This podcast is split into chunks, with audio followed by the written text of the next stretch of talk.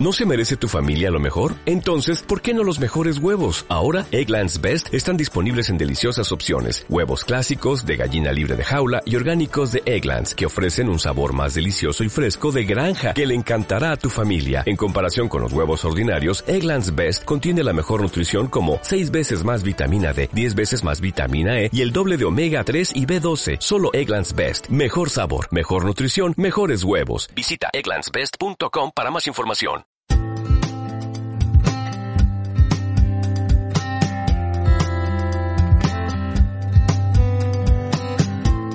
Mesa de Contratación, el podcast de Gobierto en el que hablamos con profesionales del mundo de la contratación pública sobre los retos, oportunidades y técnicas para alcanzar una contratación pública eficiente y con valor estratégico.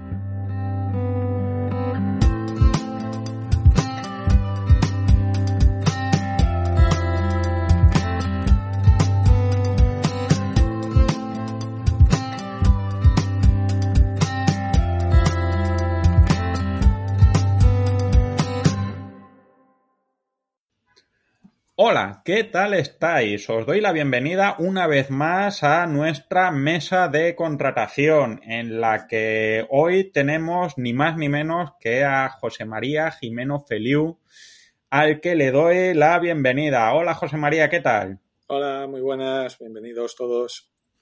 Eh, José María, por si no le conocéis, que seguro que sí, es catedrático de Derecho Administrativo de la Universidad de Zaragoza, es director del Observatorio de Contratación Pública, eh, que edita, entre otras cosas, el, anuario de contratación pública de, prácticamente todos los años, lectura de referencia obligada y participa como asesor y colaborador en distintos comités que la verdad es que a mí me ha resultado imposible memorizarlo.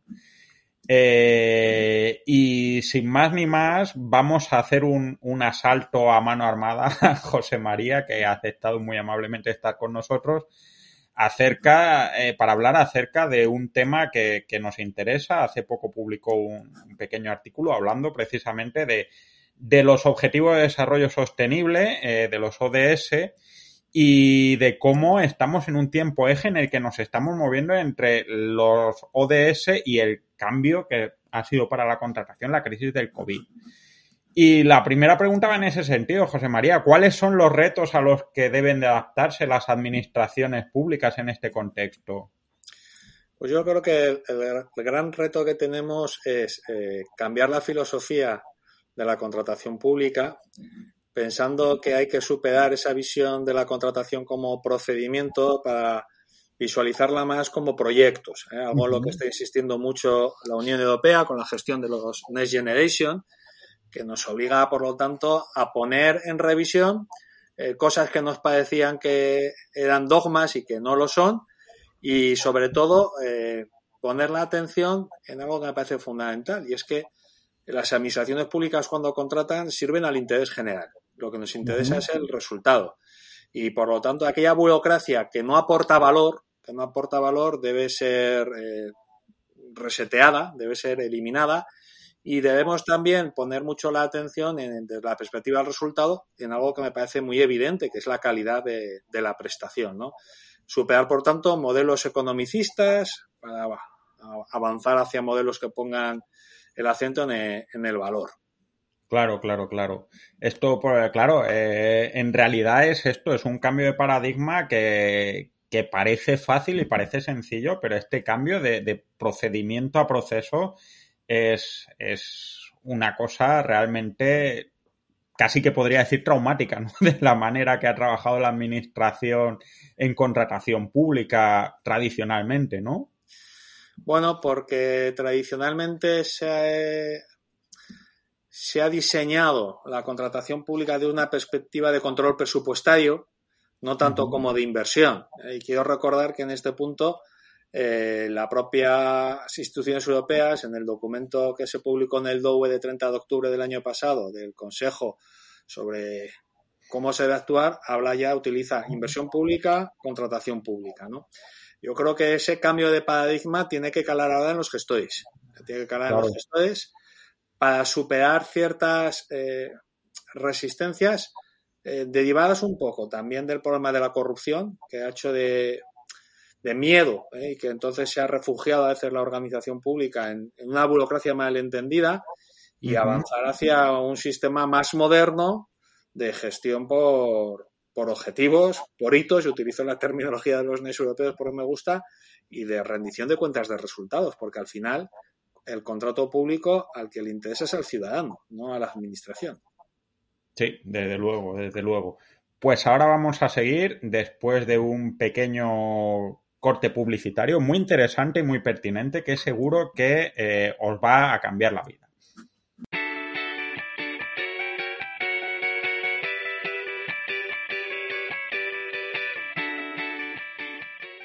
Con Gobierto Contratos tienes la oportunidad de gestionar el plan de contratación de tu administración de manera sencilla y colaborativa con todo tu equipo. Sigue la vigencia y caducidad de los contratos que tienes en marcha. Planifica tus necesidades de contratación y el calendario para cumplir cada hito justo a tiempo. Consulta el CPV más adecuado para tus proyectos, así como los importes o casos más frecuentes de uso. Analiza miles de pliegos como el que necesitas para encontrar las mejores prácticas en la valoración y adjudicación de contratos. Organiza todo de manera sencilla y colaborativa. Todo ello sin tener que hacer grandes desarrollos a medida, de manera rápida, intuitiva, cómoda y muy manejable. Visítanos en contratos.gobierto.es y solicita ya tu demo. Te enseñaremos cómo puedes convertir la contratación en un activo de cambio en tu administración pública. Recuerda contratos.gobierto.es y convierte tu contratación en un recurso de cambio estratégico.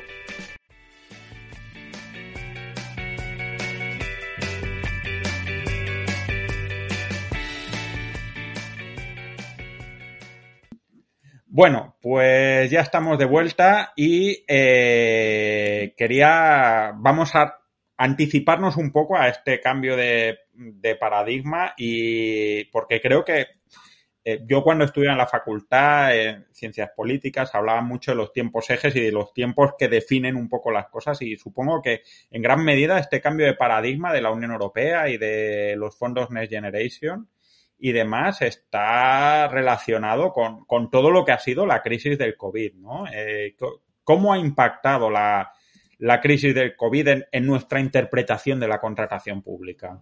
Bueno, yo creo que ha, impactado más de lo que nos puede parecer.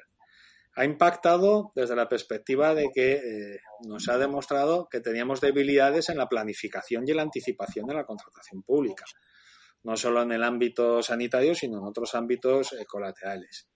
Nos ha impactado también desde la perspectiva de que había una burocracia claramente eh, innecesaria que era un freno a la necesidad de actuar de forma urgente. Y eso eh, nos ha obligado también a repensar qué es necesario en la contratación pública y por qué no siempre va a ser aconsejable el máximo nivel de tensión competitiva. Nos ha puesto de relieve que lo importante es el resultado y cómo una contratación muy rápida eh, puede tener muchas ventajas frente a una contratación más formal, más lenta. ¿no? Eh, en España vivimos ahora una situación de, de, inmunización alta que ha permitido una reactivación económica que pone el valor de una buena compra de adquisición anticipada de vacunas a nivel europeo que no se ha hecho con contratación pública. Nos ha puesto de relieve que qué importante es la coordinación administrativa. ¿eh? de pensar también en aunar esfuerzos eh, organizativos para tener eh, economías de escala. Si no estoy pensando en compra centralizada, sino sumar eh, talento a nivel organizativo. Nos ha puesto de, relieve también lo importante que es la profesionalización en la contratación pública a nivel de gestores públicos y de empresas privadas, porque yo creo que ahí también tenemos una clara debilidad.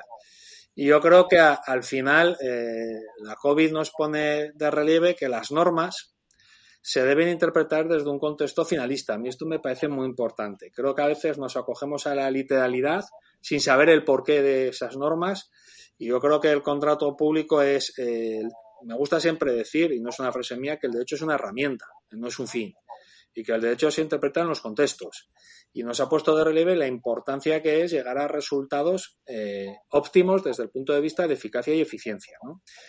Eh, bueno, yo creo que nos obliga a revisar todo el modelo de organización, de gestión y de control de las decisiones en contratación pública.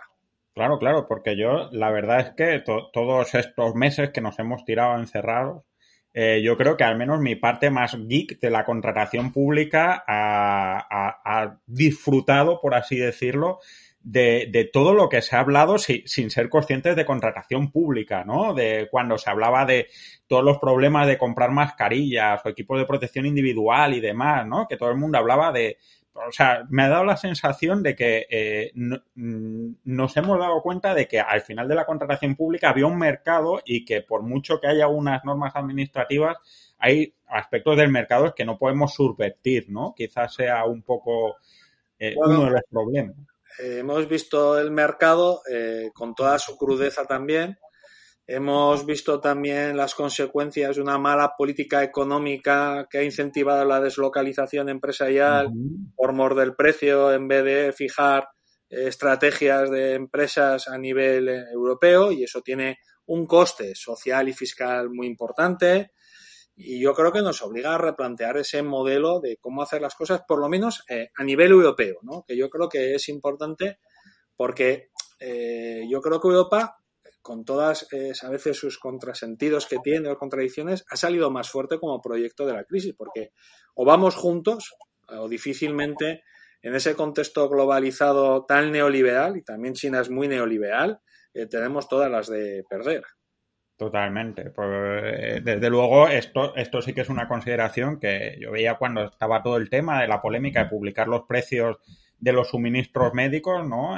aquí al menos en Canadá, donde yo vivo, el gobierno lo decía, que no publicaba los precios porque era un daño competitivo en un recurso fundamental, ¿no? Decía, no vamos a decir cuándo, cuánto estamos pagando por mascarillas porque eh, Estados Unidos ha contra, nos ha contraofertado alguna vez un, cargamento de mascarillas y nos hemos quedado sin mascarillas. Entonces, es, son temas que quizás no nos habíamos encontrado los últimos 50 años, ¿no? Bueno, es también porque quizás eh, partimos de una visión de la contratación pública eh, muy vinculada a la competencia, como si el fin de la contratación fuese, la competencia, y yo creo que no es así, que es una mala comprensión, aunque quizás en el mundo anglosajón se ha empujado mucho esa idea, porque yo creo que es eh, al revés, que es la competencia la que se adapta al contrato público. De tal manera que lo que prima es el interés general. Y cuando el interés general aconseja, como en estos casos, que no haya tensión competitiva o que no haya, o que tengamos que eh, proteger la confidencialidad, eh, eso es más importante que el mercado, porque el mercado tiene sus propios intereses que pueden estar alejados del interés general. Y yo creo que eh, tenemos que saber gestionar muy bien distintos eh, principios e intereses, pero sin olvidar algo que me parece clave, esto soy profesor de derecho administrativo, claro, que la administración sirve al interés general, que es el interés general, no el interés de las empresas, no el interés del mercado. Y que proteger el interés aconseja a veces pues medidas que pueden ser aparentemente eh, contrarias a la competencia o no. Porque, eh, si me permites, hay un documento de la Comisión Europea de 2019 que es, me parece importantísimo, una comunicación donde dice cómo se puede excluir de la contratación pública europea a empresas extranjeras que no cumplen con determinados estándares europeos, claro. las asiáticas. Y sin embargo, en España eh, se ha desconocido la comunicación y hemos hecho una compra que lo que ha hecho en ocasiones es eh, perjudicar a nuestro, propio sector empresarial. Claro, claro, esto, esto es un tema eh, que, sí que es cierto que a veces eh, se ha utilizado tanto la compra pública para incentivar determinadas políticas públicas y hemos olvidado la propia finalidad de la compra pública como instrumento de cohesión social, ¿no? Así es. Es un poco la situación. Y después de todo este vendaval que hemos tenido, ¿qué prácticas crees que han venido para quedarse en, la contratación y, en la relación que tiene la sociedad con, la contratación pública? Bueno, eh, eso es un poco eh, aventurar, ¿no? Yo creo que todo el tema del mundo electrónico eh, debe estar ser ya una realidad. A mí me interesaría creer o querría creer que todo el manejo de datos eh, va a ser una realidad para que las administraciones públicas planifiquen y gestionen mejor sus contratos públicos. ¿eh? Creo que es el tiempo de la inteligencia artificial, del sistema de trabajos en, red y de una cultura de cooperación eh, mucho, más, mucho más avanzada. No forzada por la COVID, sino como elemento de una gestión eh, cooperativa que se traduce en mejores resultados para los ciudadanos y también mayor eficiencia. lo que pasa es que, bueno, España tiene su situación política, de tensión política diferente a otros países y no sé hasta qué punto eh, eso va a ser fácil eh, o no fácil. Me gustaría que también eh, de esta crisis aprendiésemos lo importante con los Next Generation, que va a ser comprar resultado, no comprar a precio. Claro. y veo, no con, con, ciertas incertidumbres, que la gente dice, bueno, pues ahora cuando licitemos los contratos de IVA de los fondos europeos, el criterio precio. ¿Y por qué el criterio precio? Que por cierto no está en las directivas de contratación pública y donde en otros países se limita a porcentajes del 15 al 20% porque se puede falsear la competencia, en tanto comparamos cosas distintas. Yo quisiera pensar que vamos a dar un paso hacia adelante para comprar valor, ¿eh? para superar esas visiones tan formales y superar el miedo a que eh, no sepamos explicar el por qué tomamos las decisiones. Yo creo que hay mucho gestor que tiene miedo a que le digan que eso es corrupción y no. ¿eh? Cuando se motivan las, las, cosas de forma razonable, creo que no hay riesgo de que haya prácticas corruptas o se, se podrán detectar fácilmente y ojalá sepamos cambiar ese modelo pensando en lo que dice la Unión Europea, que esto es una inversión y la inversión se mide por los resultados. Claro, claro. Claro, una, una cosa que sí que me, me, gustaría a mí pensar también es que ha habido tantos problemas con la compra de, de suministros y demás que, se ha evidenciado también los problemas de profesionalización, lo ha señalado antes, eh, tanto en el mercado como en las administraciones públicas, ¿no? Y, yo es una cosa que desde luego en el sector tecnológico me lo he encontrado mucho, que muchas veces ni quien compra sabe lo que compra, ni quien vende tiene muy claro qué es lo que está vendiendo o a quién está vendiendo, ¿no? ¿Y tú crees que esto puede, puede contribuir que hemos escarmentado un poco de la falta de profesionalización que nos hemos encontrado o, una vez que hemos pasado el, apreturo, el, apretón eh, vamos a, volver a las andadas? Bueno, yo eh, creo que mucho sector empresarial se ha dado cuenta de la importancia de conocer las reglas de contratación pública, y de para qué sirve la contratación pública y por qué tienen que tener formación en contratación pública. Eso va a ayudar a que también la administración pública, los gestores, eh, vean eh, la necesidad de intercambiar esa nueva filosofía de la contratación pública. Lo que pasa es que hace falta una política muy clara de Estado, de Estado, que dedique recursos para conseguir la mejor capacitación, la mejor formación eh, y la mejor organización administrativa para esto, porque si no, tenemos un problema. La Unión Europea viene insistiendo en la necesidad de la profesionalización. En enero de este año puso en marcha la herramienta Procurcomp, que yo creo que ya va dando pistas hacia dónde tenemos que ir. Yo espero que grandes empresas privadas, grandes empresas públicas también, grandes eh, entidades gestoras, den un paso al frente, hagan cosas distintas y en este mundo en el que todo el mundo está interconectado, podamos ver prácticas distintas, validadas por los órganos de fiscalización, que creo que es la clave, ¿eh? que la fiscalización de el OK a formas de hacer cosas distintas y veamos una contratación pública diferente. Claro, claro, claro. Es, un cambio, sí que este cambio de perspectiva es, es interesante y más el de la fiscalización y los modelos en los que nos encontramos. Y, en otro orden de cosas, eh, dado que precisamente estos fondos que son una inversión para, dar resultados van a coincidir inevitablemente en el tiempo y, como proyecto político con, los objetivos de desarrollo sostenible, ¿cómo eh, crees que debe ser ese, ese maridaje entre recuperación y, fondos de ODS? ¿De qué manera tenemos que trabajar eh, o deben trabajar las administraciones en la contratación para garantizar esto? Bueno, yo lo primero es que las administraciones públicas sean conscientes de la importancia que tienen los ODS en su labor diaria como eh, gestores de lo público, ¿no? Que no se trata de algo que se impone como una moda, sino que forma parte del ADN de la, del derecho a una buena administración del siglo XXI. Luego, no es algo que nos cae, que se nos ocurren a los académicos o a ciertos, eh, digamos, frikis, sino que tiene un alto contenido político desde la perspectiva hacia dónde queremos ir el modelo de, de sociedad. Y ver qué posibilidades dan, porque los ODS no solo es medio ambiente, los ODS es movilidad, son condiciones sociales, es integridad, es transparencia, es educación. O sea, hay muchos elementos que en contratación pública son claves. ¿Eso a dónde nos debe llevar? Pues nos debe llevar a superar visiones muy formales de qué es el contrato público, muy vinculadas solo al objeto en sentido estricto. Yo creo que el objeto de la contratación es más amplio, ¿eh? que todos aquellos elementos indirectos del objeto que aporten valor deben ser tenidos en cuenta y no porque sea una posición mía radical, porque yo veo el reglamento europeo que regula los fondos Next Generation de febrero y una de las cosas que dice es que se valorará en, los, eh, en la gestión, por ejemplo, combatir el desempleo juvenil.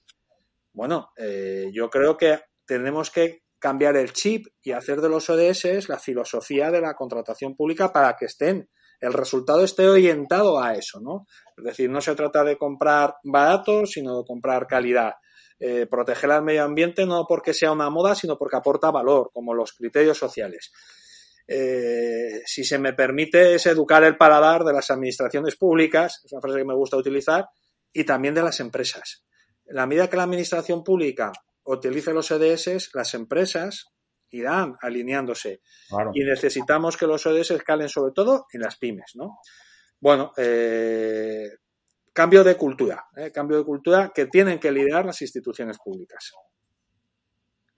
Claro, porque yo me, encuentro muchas veces, o, ya me voy encontrando algunas administraciones que nos plantean que más que alinear los, proyectos de contratación en función a sus líneas presupuestarias, los están alineando respecto a, esos ODS, ¿no? Y, creo que es, es, una apuesta muy interesante y muy valiente, pero que no va a ser fácil para muchas administraciones, ¿no? Bueno, no va a ser fácil, pero los Next Generation van orientados a, eso. ¿eh? Se busca eh, proyectos que, incluyan eh, todos estos elementos. Y por, eh, si me permites, por ser técnico, ya, bueno, pero esto no encaja con la ley de contratos. O sí, con el 145, porque quiero recordar cómo en el informe trienal que han presentado la con la Junta Consultiva de Contratación y el Comité de Regiones, que es el trámite preceptivo del que luego ha salido el informe de la Comisión Europea sobre cómo está la contratación pública en todos los países, en ese informe los tres órganos de referencia de la gobernanza, se hace la siguiente pregunta de en qué medida hay que entender de forma mucho más amplia la vinculación al objeto, sobre todo, y esto lo dejo como reflexión, en el momento actual de, los Next Generation. ¿no? Y yo lo que veo clave, la comunicación reciente que ha sacado la comunicación sobre estos informes de los estados, que corta, viene a decir de la filosofía vaya, vaya hacia allí, vaya hacia un modelo de sostenibilidad en sentido amplio y haciendo eso usted hace una buena contratación pública. No sé, claro, esto nos va a obligar a, a cambiar el chip ¿eh? del gestor y también del que controla, del político que toma la decisión, el gestor que la impulsa y el fiscalizador que no pone un reparo a algo que me parece importantísimo, ¿eh? porque eh, si el objetivo final está alineado con el interés general, creo que no puede haber reparos de legalidad. Eso serían criterios de oportunidad que no le corresponde a una unidad de control. Claro, claro. Estás escuchando Mesa de Contratación. Una, una, yendo un poquito más al, otro lado. Eh, vienen unos años que parece que van a ser complicados a nivel de mercado porque pues, ahora mismo tenemos una inflación enorme y una crisis de la cadena de suministro y además estamos en un mundo hiperglobalizado con, con mercados competitivos y demás. ¿Qué, ¿Qué, instrumentos crees que tiene ahora mismo la contratación pública para, para poder implementar precisamente estos ODS? En, la, en un mercado en estas condiciones tan complejas, ¿no? Porque tú puedes decir, yo quiero potenciar los derechos humanos con mi compra pública, pero si tienes que comprar gas y el que vende gas dice que no, que los derechos humanos por ahí, ¿qué, qué, medios, qué crees que podemos hacer en ese sentido? Bueno, eh, a ver, eh, el derecho no puede remediar situaciones eh, que no pueda remediar, puede ser didáctico, ¿no? Eh, desde luego, con los EDS en el 2030 no vamos a cambiar el mundo. ¿eh? Es, un camino que se inicia y, se trata de ir dando pasos en una senda quizás de, justicia social, sabiendo que nos encontramos siempre con situaciones eh, que no vamos a compartir, pero que hay que ir poco a poco combatiendo. ¿no? Los ODS tienen una finalidad didáctica, educativa muy clara, donde los países tienen que creérselos. Nos pasa lo mismo que como la protección del medio ambiente. Dice, no se puede contaminar. Hay países que están contaminando. Otros intentan ser ejemplares, ¿no? Bueno, yo creo que eh, ahí Europa tiene una señal de identidad muy clara. ¿eh? Y tenemos mercado propio para muchas cuestiones tener señal de identidad. ¿eh? Yo creo que de la crisis también hemos sacado la conclusión de que, bueno, que la globalización está allí, pero no porque no hay por qué globalizar todo. Y que la religión de los mercados está muy bien, pero tiene los límites también de la protección del interés de los estados, de la Unión Europea y de los ciudadanos, que está por encima de cualquier eh, objetivo macroeconómico neoliberal. Sí, sí, sí, desde luego. Pero esto, esto es, efectivamente esta es la cuestión, ¿no? Que no podemos rifar todo al derecho de unas dinámicas que son globales y demás y que quizás sean más pequeñas batallas que hay que librar día a día y, pequeños enfoques a, cada pequeña decisión, ¿no? Como... Sí, bueno, yo creo que se trata de, tú lo dices, día a día, eh, poder adjudicador a poder adjudicador y que aquí lo que se trata es de la lluvia de gota fina, ¿eh? no va a ser un cambio de un día para otro, ¿no? Aunque movimientos ¿eh? moviendo, las cosas cambian.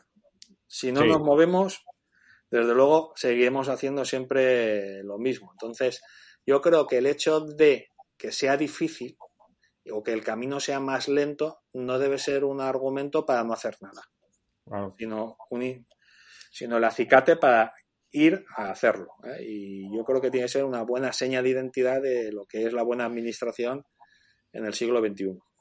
Desde luego.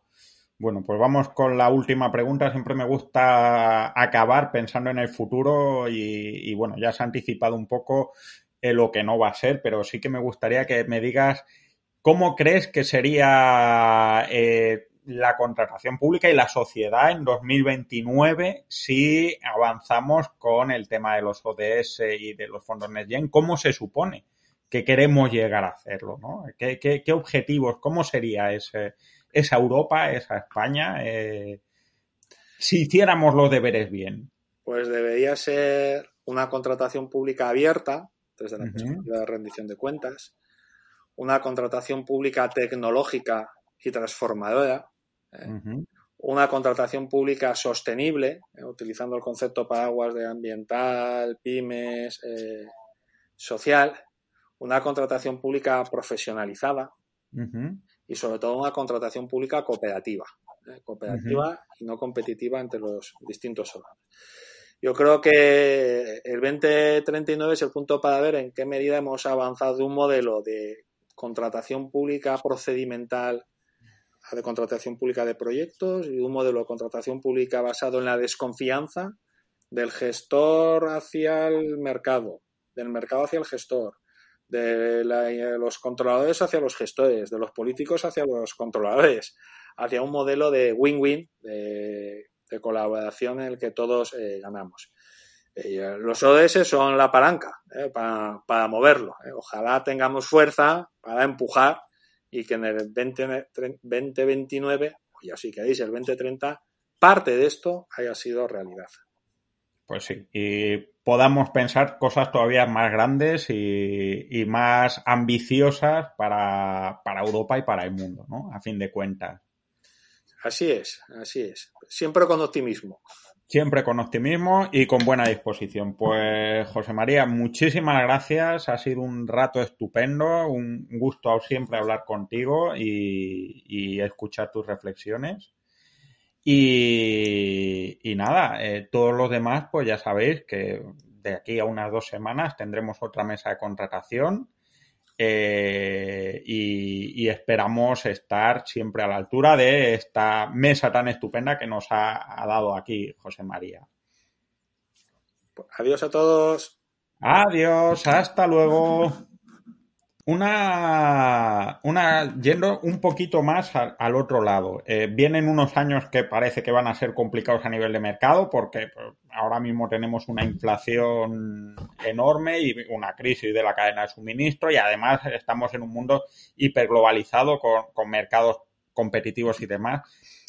¿Qué, ¿Qué, instrumentos crees que tiene ahora mismo la contratación pública para, para poder implementar precisamente estos ODS en, la, en un mercado en estas condiciones tan complejas, ¿no? Porque eh, tú puedes decir, yo quiero potenciar los derechos humanos con mi compra pública, pero si tienes que comprar gas y el que vende gas dice que no, que los derechos humanos por ahí, ¿qué, qué, medios, qué crees que podemos hacer en ese sentido? Bueno, eh, a ver, eh, el derecho no puede remediar situaciones que no pueda remediar, puede ser didáctico, ¿no?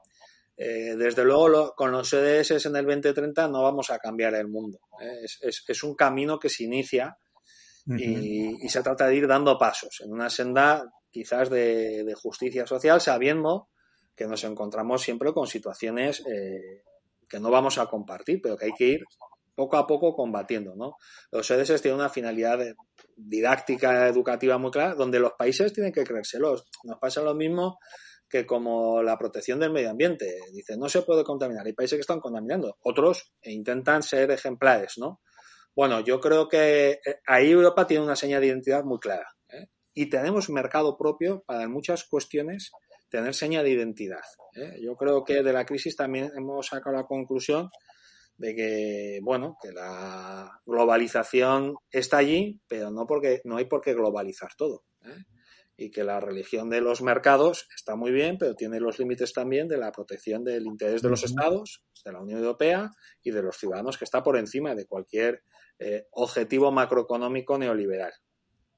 Sí, sí, sí, desde luego, pero esto, esto es, efectivamente esta es la cuestión, ¿no? Que no podemos rifar todo al derecho de unas dinámicas que son globales y demás y que quizás sean más pequeñas batallas que hay que librar día a día y, pequeños enfoques a, cada pequeña decisión, ¿no? Como...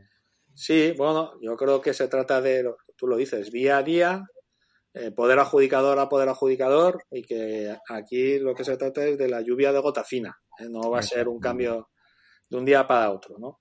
Aunque movimientos, ¿eh? moviendo, las cosas cambian.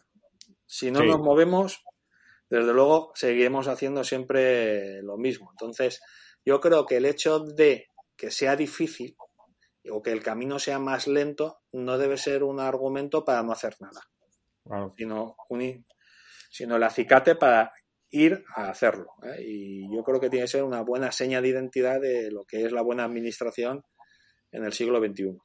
Desde luego. Bueno, pues vamos con la última pregunta. Siempre me gusta acabar pensando en el futuro y, bueno, ya se ha anticipado un poco lo que no va a ser, pero sí que me gustaría que me digas cómo crees que sería eh, la contratación pública y la sociedad en 2029 si avanzamos con el tema de los ODS y de los fondos NetGen. ¿Cómo se supone que queremos llegar a hacerlo? qué objetivos? ¿Cómo sería ese? Esa Europa, esa España, eh, si hiciéramos los deberes bien? Pues debería ser una contratación pública abierta, desde la perspectiva de rendición de cuentas, una contratación pública tecnológica y transformadora, ¿eh?